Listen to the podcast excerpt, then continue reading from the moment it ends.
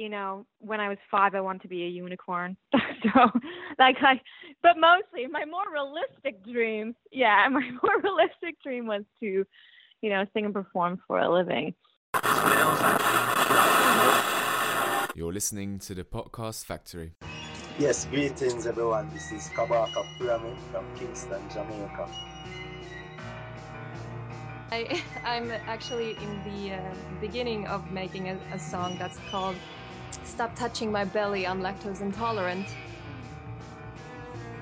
Uh, When I was, you know, when I was a baby, I was really into just uh, doing weird pictures, and I wanted to be an artist when I was a kid.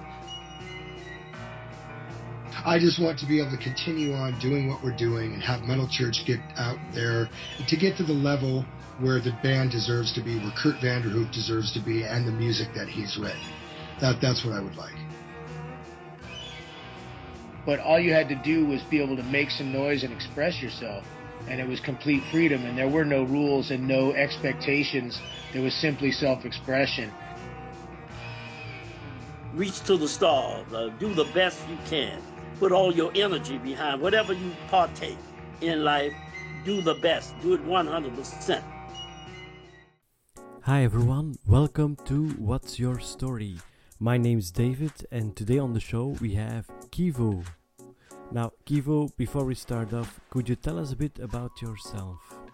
Well, you know, I'm Kivo. I'm a, a singer songwriter. I live here in the USA. I'm in Oklahoma currently, but I do travel quite a bit. Um, and, you know, I've been really pushing to make some waves in the industry. I, I love, I love, love, love to perform and I love to create music. So it just seems to be a good fit for me to be here. so. Has it always been your dream? Yes. Or, you know, when I was five, I wanted to be a unicorn. so, like, I, but mostly my more realistic exception. dream, yeah, my more realistic dream was to, you know, sing and perform for a living. And I've held on to that dream for a, a long time. And then finally, as I was finishing up high school, I seemed to let go of it briefly and took the the safe route, I guess, and went on to college. Um, I don't regret going on to college. Um, I, think you know I'm t- totally pro education, but I think what happened is, and I took psychology and I got my bachelor's, and I finally started, and I just recently started my master's, and um, it was my I don't know if I had the right professor or it was just the right class or the stars aligned, whatever it was, but we were discussing um, our beliefs dictating our actions. And so I kind of did some self reflection and I said, when did I stop believing that I could have a career making music? And so after I I dropped the rest of my classes and I went full into I mean I was already dabbling into it, but I went I just fully went into this. And yeah, so I I credit my education for making me drop my education. It's kind of a, a weird thing to say, but I do I do want to chip away still at my degree, but it was kind of nice to be rerouted back to my dream of what I really wanted to do.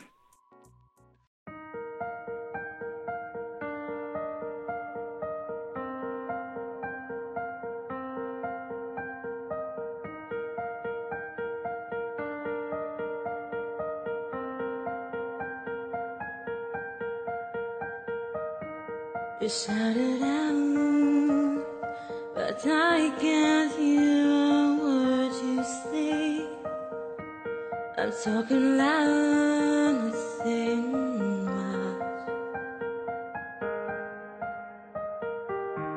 I'm criticized, but all your bullets ricochet. Oh, you shoot me down, you shoot me down, but I get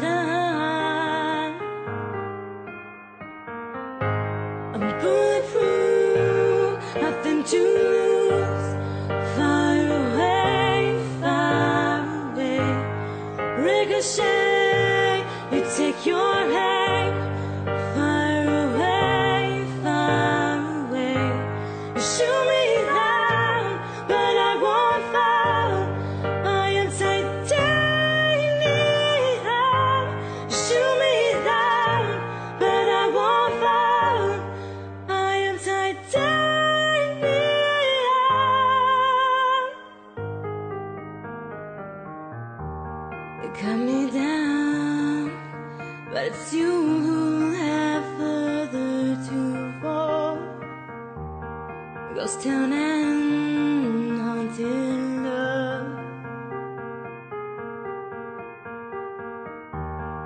Raise your voice, and sticks and stones may break my bones.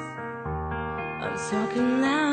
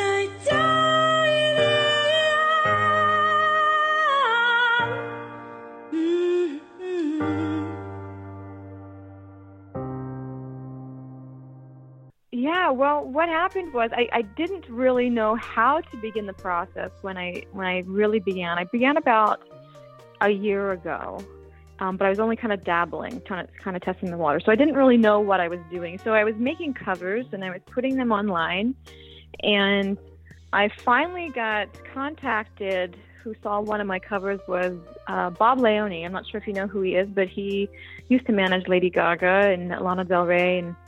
Um, he contacted me and we started creating a professional relationship and he was critiquing some of my song lyrics and things like that. And um, and finally he pointed out he said i know a guy in la who's a good producer and pointed me towards um, bob Cutarella, who is a multiple grammy winning producer. And so him and i co-wrote three songs together and then recorded and then of course he produced them. And um, and that really just lit a fire you know, I think once I had a taste of what really was happening, it just lit, I mean, I was already kind of, a fire was lit under my feet, but it just kind of set me ablaze. And I'm like, that's it. I am doing this. So I came home, um, started growing my social media fan base, writing more music, writing more songs. As a matter of fact, we're in the studio right now, uh, mixing a couple more.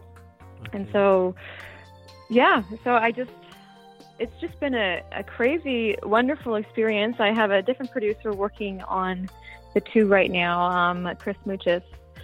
Um, so he's he, he's really good, and I'm excited to work with him. And yeah,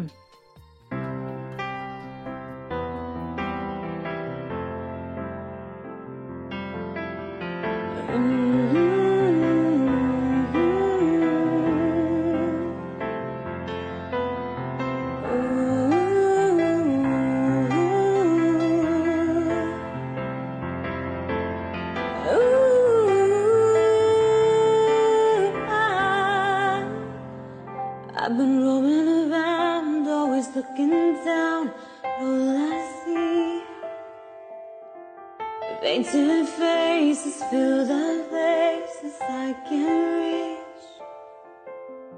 You know that I can use somebody. Yeah. You know that I can use somebody. Uh-huh. You.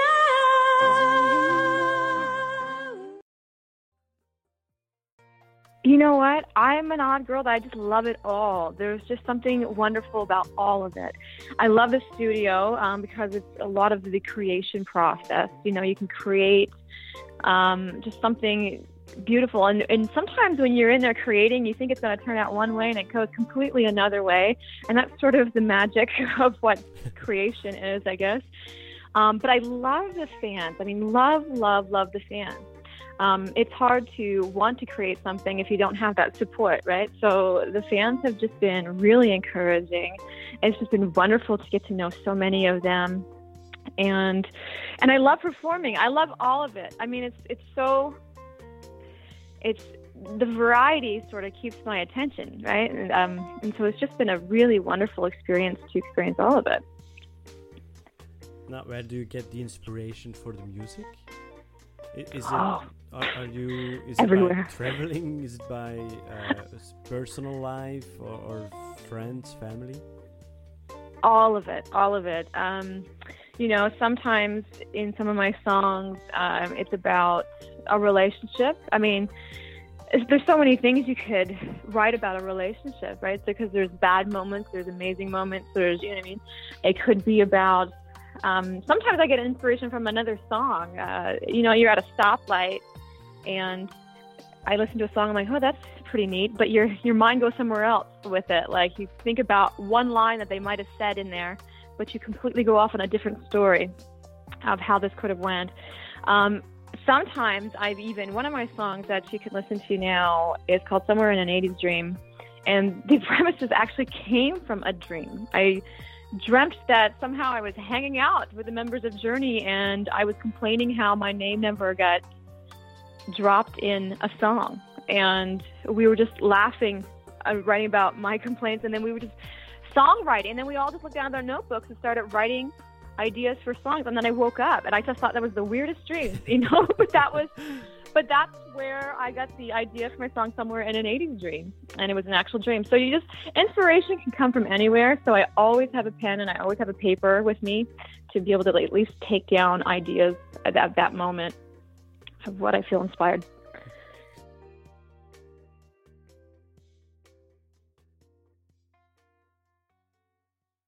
Are there any artists that inspire you, or Oh, yeah. any, any influences? Yeah, Absolutely. I um you know, growing up in the 90s in the 2000s, I was constantly influenced by classic rock because my mother wouldn't play anything in the house that was new.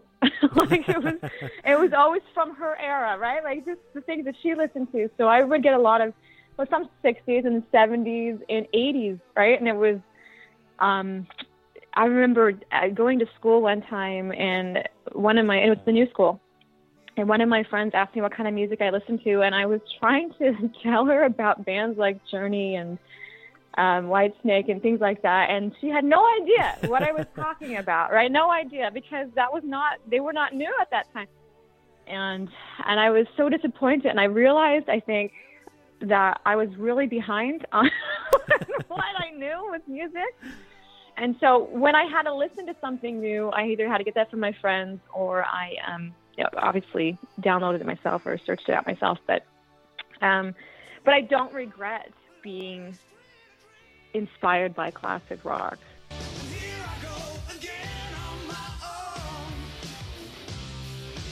Do, do you also notice those influences of classic rock into your music?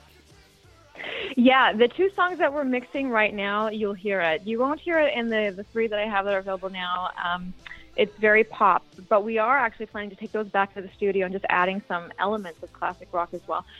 And but the new ones that will be finished here shortly will have that, and you will definitely hear that sound. I think as as I went on, uh, learning about who I am as an artist, I've been sort of developing myself and who I am, and let who I am naturally come out.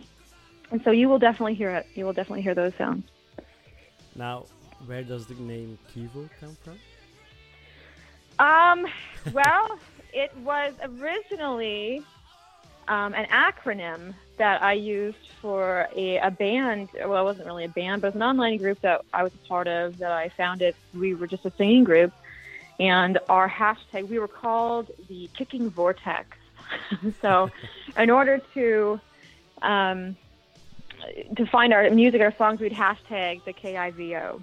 And then everyone just called me eventually, you know, Kaivo. And so then it just became just became my name. So I'm like, all right, Kaivo it is. So. Now, do you still remember the very first record you bought yourself? Ah, you know what? I don't remember the first record I bought myself, but I do remember the first uh, one that was given to me. Um, but it was not new. Again, it was not new. Um, it was I was just a, a little kid. It was in the '90s, and I it was a mixed tape of it was my mom's friend's mixtape actually, and it did. It had Journey, it had Tom Petty, it had Chicago on there. Again, all the classics, right? And um, and it just became such a a beautiful, and I loved, I loved, I loved that. I remember just getting it and it being in my hand because it was my 1st and it wasn't, you know, tapes weren't even like a thing, like you know what I mean? Like CDs were a thing, but I got a tape, and I'm like, oh, thanks. what is this? but I, mean, I know, like, how do you work this thing? Yeah. And uh, but no, it was such a uh, it was it was a beautiful beautiful experience for me to listen to that. I listened to it quite a bit, and I also had a another Journey tape, but um, and I think it was it was just my because I think my mom and my mom's friends knew how much I loved it because I just learned to love that stuff. They would just constantly give me, you know, some classic stuff. I got a Bryan Adams one, mm-hmm. and but I don't, I can't. You know what? I have more recollection of getting those than I remember the first one that I've ever bought myself. Hey guys. It's crazy. I'll have to think about that. Messy room. I need a maid. Was doing just fine before I met you. I drink too much and that's an issue, but I'm okay. Hey, hey. you tell your friends it was nice to meet them, but I hope I never see them again. No breaks your heart. Moved to the city in a broke down car ride. Four years, no calls. Now you're looking pretty in a hotel bar,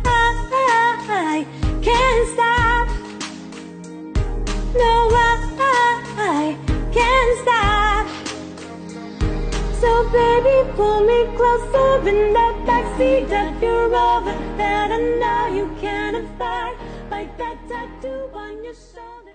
Now, um, if you check out your bucket list, um, even if Mhm. there's nothing to do with music, uh, what would be your top Mm-hmm. three? Because you still have a, a whole life ahead of you. Right. Ah, travel, travel, travel, travel. Um, I would love to visit many countries. I love experiencing new things. I'm kind of adventurous naturally, so I would definitely be a lot of travel involved. Let's see. So Europe would be I on, would- the, on the schedule. Yeah. yes. Oh, yes. That would definitely be on the schedule. And so, and I think that's why even the industry fits for me too, because I loved it. I would love to travel anyway. So this gives me an opportunity to kind of do both. And so, I, uh, yeah. And uh, anything else except for the travel? Um, something Hmm. you'd love to do? Mm, eat as much chocolate as I want and not gain a pound. Is that is that that a fair one? Yeah. Yeah, like- I think that's the on the bucket list of yeah everyone in the of world. all of us, everyone. Yes, yeah. Put that on my bucket list. Uh, perhaps um, if you you- know if what? you I want to for- become. Perhaps if Yeah. you wish it for a lot, with a lot of people together, it may come true. You know. right? We all wish at the same time. We'll point at a time. We'll wish on a star, and it, it will work. Yeah. Yeah. but we have to keep in mind the time zones, of course. Yeah. You know what I want to do though? I thought would be really fun is learn how to sail. Um, just have my own sailboat someday and just learn how to sail. I think that would be really neat.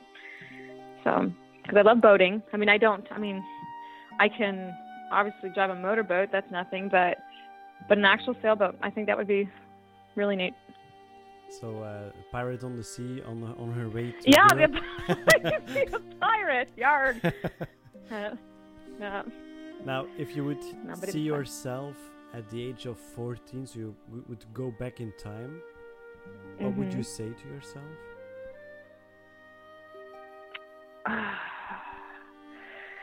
You should have started sooner. I don't know. I um, you know what? It's hard to it's hard to say. Um, I guess I'm still learning quite a bit, and um, maybe don't be so hard on yourself. I tend to have a tendency to be hard on myself. I think most people are, though. They're hard on themselves, and um, and sometimes I think we're hard enough on ourselves that we don't pursue what we really want to because we tell ourselves that we can't or we shouldn't or it's not meant for us or you know and I I think if I could come back and tell myself even a couple of years ago to not be so tough on myself and build myself better than kick myself you know rather so I think that's what I would tell myself yeah. Um, Mhm. uh, What are the, the lessons you've learned so far in this world, in this music world? Um, you know, you in any industry, you got to kind of take the good with the bad, and you learn from both of it. You learn from both the good and the bad, and you have to believe. There have been more doors that slammed on me when starting this than opened, and that's just sort of the normal process of anything, right? Because when you're a nobody trying to make a name, right, and you're trying to get out there with your music, and you're trying to you know who's going to pay attention to you. So you have to work hard and you know create the product right? So now we're in the process of creating the music showing i can i can do this and i can travel right? Um you know create an image create you know a fan base and it does take time but i have been really fortunate that my twitter has grown in a really fast rate. And I'm not sure what happened, but I'm so grateful. I'm so grateful for all the fans who have saw something in me that wanted to follow along and um, it's just been an honor. And so you have to concentrate on all of the good that happens, right? So, and I have uh, ran into lots of good musicians. One of my most favorite experiences is collaboration. I love collaborating with good people. Um, whether that's a, another writer, another musician. Um, I think it's easier to succeed in any industry when you're willing to work as a team than wanting to get there all by yourself. So I am all about building other people as we kind of build each other, and I think that has been one of the most beautiful experiences I've I've experienced in this industry. Right? There's and there are there are lots of musicians and singers and songwriters that love to help each other out and um, when you find those, you hang on to them and be grateful. Yeah. It's like not losing humanity even while you're in competition with each other. Right, right. I think, um, and I, I'm one of those that feel there's room for everybody at the top. You know, there's room for everybody. It's not about trying to. You can't get to the top by pulling somebody else down, right? You you get there together by, you know, one of the. I just ran Warrior Dash this summer. You know, it's kind of like a tough mudder, and um, and what I found that was neat about it is everybody kind of helped each other out through the obstacles. It wasn't about getting there first, it was about completing because, you know, it's tough, right? you're running through mud and you're climbing over huge obstacles and you're rope swinging and jumping over fire.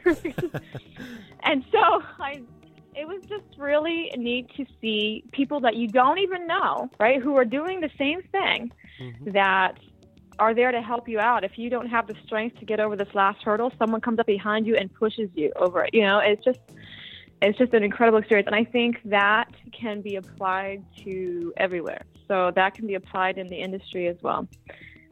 That's, in the music yeah, industry. A really, yeah, I think it's a really nice um, resemblance you're making there because, like you said, um, it's there's room for everyone, you know, and competition just brings out the best of you because you keep bettering yourself, you keep changing and adapting, Mhm. and, and eventually improving yourself. If you have no competition, Right. then you'll never improve. And that's true too. I had this, and a good example of this was I had this song written already, um, and I liked it. it. I liked where it was going. I loved the melody, and I loved it. And I, um, this is one of the ones that's being mixed right now, and I brought it over to a friend of mine, Joe, who is an amazing guitarist, and he gave some of his input on where he would have went with. So we end up collaborating on this song, right? This, um, and it just became an entirely new baby, right? And and in my opinion, it became better because it it was a lot of me and a lot of him in the song, right? And and it, I it never would have got there without the collaboration, and it just um, I think teamwork has always been the best, right? If you're if you're only doing things all by yourself, you're not learning anything new, right? You can't grow as an artist. You can't grow in any area, right? Because you're not learning anything new. So incorporating other people's ideas, thoughts, and opinions um, um, can be really beneficial. Is that also your message that you would like to give to all those those next generation uh, singers? Yeah, that would be the message I would like to, to say. You know, I mean, we need each other. We really do. Um, you know, when you think about it, I'm a solo artist, but I still need a band. You know what I mean? There's a band that backs me up. There's, you know, there's pretty, it's a whole team of people that work together to create this incredible product, right? So to sit there and say that we made it all on our own, that is a very silly claim because nobody makes it anywhere on their own. Um, and so it's just been a wonderful experience to work with an amazing team of people. And, um, and so right now, uh, my producer Chris Muchis is working nonstop trying to get the tracks ready to mix them. We have a time tonight to mix them some more. So, um, you know, it's just it's just been amazing of how hard that everyone around me has been working for even the benefit of my career. And I would like to say to my generation and the next one coming up that, you know, this is the way, appreciate those people, appreciate what they do for you. Um, because we do, we need each other. What's the craziest thing a fan ever did so far? Oh gosh, I don't know. There's some you get some overzealous fans sometimes. um, most of my fans have just been absolutely amazing and just beautifully supportive. But you know, you get some people who are, you know, I sometimes I'll get wild pictures and I just will have to block people or, you know, who do stuff like that. But um, I did get a stalker that was kind of fun. Said no one ever. That was Yeah, that was no not fun. ever. so, yeah, said no one ever. Yeah, That, um, and so I had to, you know, protect myself that way. And I mean that's all cleared up now. But but overall, no, my fans have just been amazing. Like just been amazing and wonderful and really supportive and it's just been a real blessing to to do what I do and have people love it. If, if the whole world was listening right now, what would you say? I love you, world. That's what I would say. I, but I do. I'm I'm a people person naturally. Um, kind of an extrovert, so I love interacting with all kinds of people. I love meeting different people from different like countries and cultures. I find so much beauty in all of it, and I'm I just can't wait to get out there even more and, and just meet more of you. It's, it's just been it really has been a blessing to to get to know everybody. So you you can't wait to get to Europe. I can't wait to get to Europe. I'd love to get to Europe. I've never been to. I, you know what? I've traveled many places and I haven't been to Europe yet, and I'm really looking forward to it.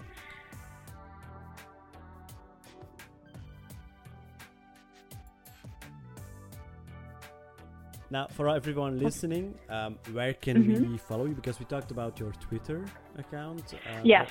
So I'm on Twitter. I'm under Instagram as Kaivo underscore official. I am on Facebook under Kaivo. You can find my page there as well. And Reverb Nation, and then that's where my songs are listed right now that you can listen to. Also under Kaivo, K I V O. So Okay. Yeah. We'll put also the links up in the article, so for everyone listening, uh, just check on, on the article itself, and you can link through to follow you, to share your stories, to like you on Instagram, and listen to your music, Mhm. of course. Great. Thank you so much. Thanks again for making the time, of course. All right. Thank you. And we'll hear each other very soon, I presume. Yes, I hope so. Thank you so much. Thank you. Now, for everyone still listening, here's one of the new songs, own songs of KiVo.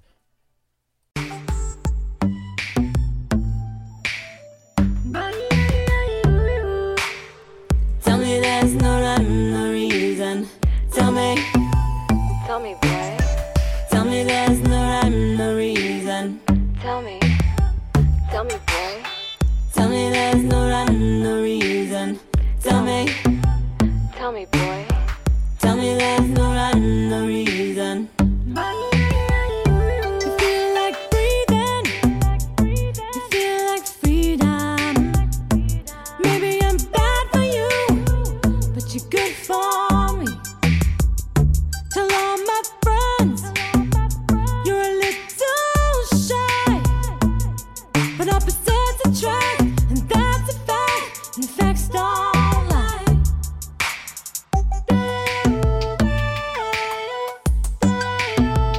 tell me.